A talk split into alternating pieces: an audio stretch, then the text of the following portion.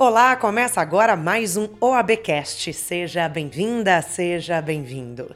Eu sou a Natália Nascimento e sempre deixo você atualizado sobre as ações da Ordem dos Advogados do Brasil. Hoje é dia 29 de maio de 2020. Abra os ouvidos que já estamos no ar. O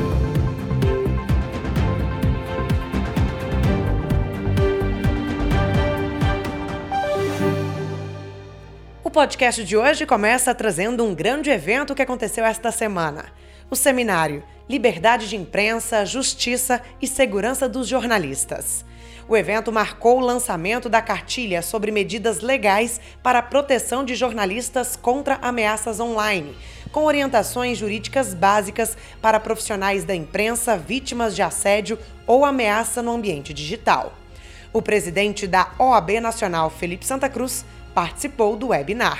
A OAB, em conjunto com a Associação Brasileira eh, de Jornalismo Investigativo, lançou uma cartilha que vai esclarecer é, os direitos dos jornalistas, empoderar os jornalistas diante da escalada dos ataques à liberdade de imprensa e ao exercício é, da profissão de jornalista. É muito perigoso esse momento para a democracia. A liberdade de imprensa é um pilar é, do Estado Democrático de Direito e a Ordem se sente muito gratificada em poder contribuir é, nessa luta, poder contribuir nesse enfrentamento a visões autoritárias, agressões, perseguições, milícias digitais, tudo que tem sofrido o jornalismo sério do Brasil. O coordenador do Observatório de Liberdade de Imprensa da OAB Nacional, Pier Paulo Cruz Bottini, também participou do evento. Durante a participação, explicou o objetivo da ordem com a cartilha. A ideia dessa cartilha é que nós possamos dar um passo além. Ou seja, é muito comum quando há violência contra os jornalistas que nós elaboremos manifestações de repúdio, muito bem-vindas sempre, manifestações de insatisfação, mas eu acho que um passo além é importante e é preciso. E esse passo além é justamente a utilização do Poder Judiciário, a utilização do Ministério Público, através de representações, através de ações, para identificar esses agressores, identificar essas pessoas que muitas vezes se escondem atrás de um teclado ou atrás de uma bandeira para praticar esse tipo de agressões, para praticar esse tipo de crime contra a honra. O presidente da Abrage, Marcelo Trezel, celebrou o convênio com a ordem pelo reconhecimento da instituição, mas lamentou os crescentes ataques que jornalistas têm sofrido no país. É triste porque evidencia a degradação da civilidade do espírito democrático em nosso país. A imprensa é sempre um dos primeiros alvos dos movimentos políticos autoritários, porque ela é uma das instituições sociais responsáveis por defender os direitos do cidadão frente ao Estado.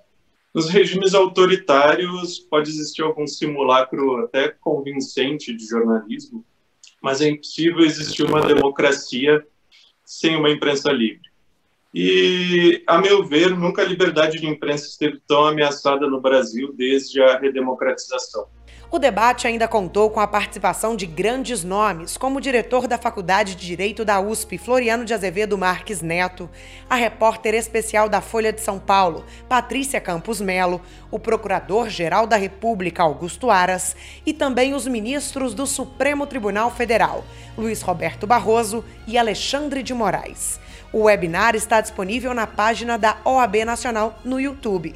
Se você perdeu os importantes debates, não deixe de conferir. A OAB Nacional foi admitida como amicus curiae no julgamento do recurso especial, que contesta a fixação de honorários sucumbenciais reduzidos no âmbito do Superior Tribunal de Justiça. A bandeira principal da ordem é a defesa das prerrogativas da advocacia. Sendo assim, o Conselho Federal entende que os honorários advocatícios são fundamentais para a dignidade da profissão. A OAB aguarda a decisão sobre outros dois pedidos de ingresso como amicus curiae e recursos especiais relacionados ao tema na mesma corte. E a ordem também foi admitida como amicus curiae pelo ministro Marco Aurélio do Supremo Tribunal Federal no julgamento do recurso extraordinário que debate o fracionamento da execução com expedição de precatório para pagamento de parte incontroversa da condenação. Os detalhes no nosso site www.oab.org.br. presidente da OAB Nacional, Felipe Santa Cruz, participou da solenidade de posse dos ministros Luiz Roberto Barroso e Luiz Edson Fachin como presidente e vice-presidente, respectivamente, do Tribunal Superior Eleitoral. A participação das autoridades aconteceu virtualmente, em razão das medidas de distanciamento social. Santa Cruz parabenizou o trabalho do TSE em respeitar a transição administrativa com os cuidados devidos e ainda lamentou a atual situação do país. A democracia brasileira enfrenta enorme desafio. O cenário caótico na saúde pública tem se aprofundado pela instabilidade política e a grave crise econômica que atravessamos. Infelizmente, hoje, ocupamos a segunda posição mundial no número de casos confirmados de pessoas infectadas pela Covid-19. Até agora, mais de 22 mil vidas foram perdidas. Aproveito a oportunidade para prestar toda a solidariedade aos familiares, aos familiares que perderam seus entes. Felipe Santa Cruz ressaltou ainda o enorme desafio da Corte ao organizar as eleições deste ano em meio à pandemia e combatendo as fake news. Temos a missão de achar caminhos legais para coibir a fake news e punir aqueles que a produzem e financiam. Essa é a missão não só desse tribunal, mas de toda a sociedade. Em meio a esse contexto, esta corte reconhecida como Tribunal da Democracia, tem a árdua missão de continuar exercendo com competência e responsabilidade, de garantir a, pre a prevalência da soberania, soberania popular, a liberdade do voto e a realização de eleições legítimas o ministro Luiz Roberto Barroso vai comandar a Corte Eleitoral até fevereiro de 2022. E durante o discurso de posse, destacou os objetivos da sua gestão à frente do TSE, entre eles o empoderamento feminino. Atrair mulheres para a política e para os postos-chave da vida nacional. Foi longa a trajetória da condição feminina na história da humanidade e na vida do país. Conquistas que incluem direito à educação, liberdade sexual, direitos para a mulher não casada, igualdade no casamento e acesso ao mercado de trabalho, assim como lutas ainda inacabadas contra a violência doméstica, contra a violência sexual e contra atitudes preconceituosas e desrespeitosas que vão do assédio à linguagem sexista. Após solicitação da OABDF, o Conselho Nacional de Justiça determinou que a suspensão de prazos em determinados processos depende única e exclusivamente do comunicado do advogado de uma das partes, quando impossibilitado por razões técnicas, durante o período da pandemia de Covid-19. Para conferir a decisão completa do CNJ, acesse o nosso site www.oab.org.br. Esta semana foi marcada por grandes debates virtuais. Na terça-feira, os julgamentos virtuais em meio à pandemia do novo coronavírus estiveram em pauta. O webinar faz parte de um ciclo de debates organizado pela Comissão Especial de Direito Tributário da OAB. Na próxima terça-feira, o tema será Transação Tributária. Se você quiser conferir tudo o que já foi discutido, acesse a nossa página da OAB Nacional no YouTube. A Ordem dos Advogados do Brasil, através da Comissão Especial de Direito Agrário e do Agronegócio, realizou uma palestra virtual sobre as primeiras reflexões sobre o pós-Covid nas atividades do agro. O professor da USP, Fernando Curi Pérez, foi o grande convidado. O emprego e a competitividade da nossa economia é seriamente prejudicado por dois aspectos fundamentais que estão piorando esse ano.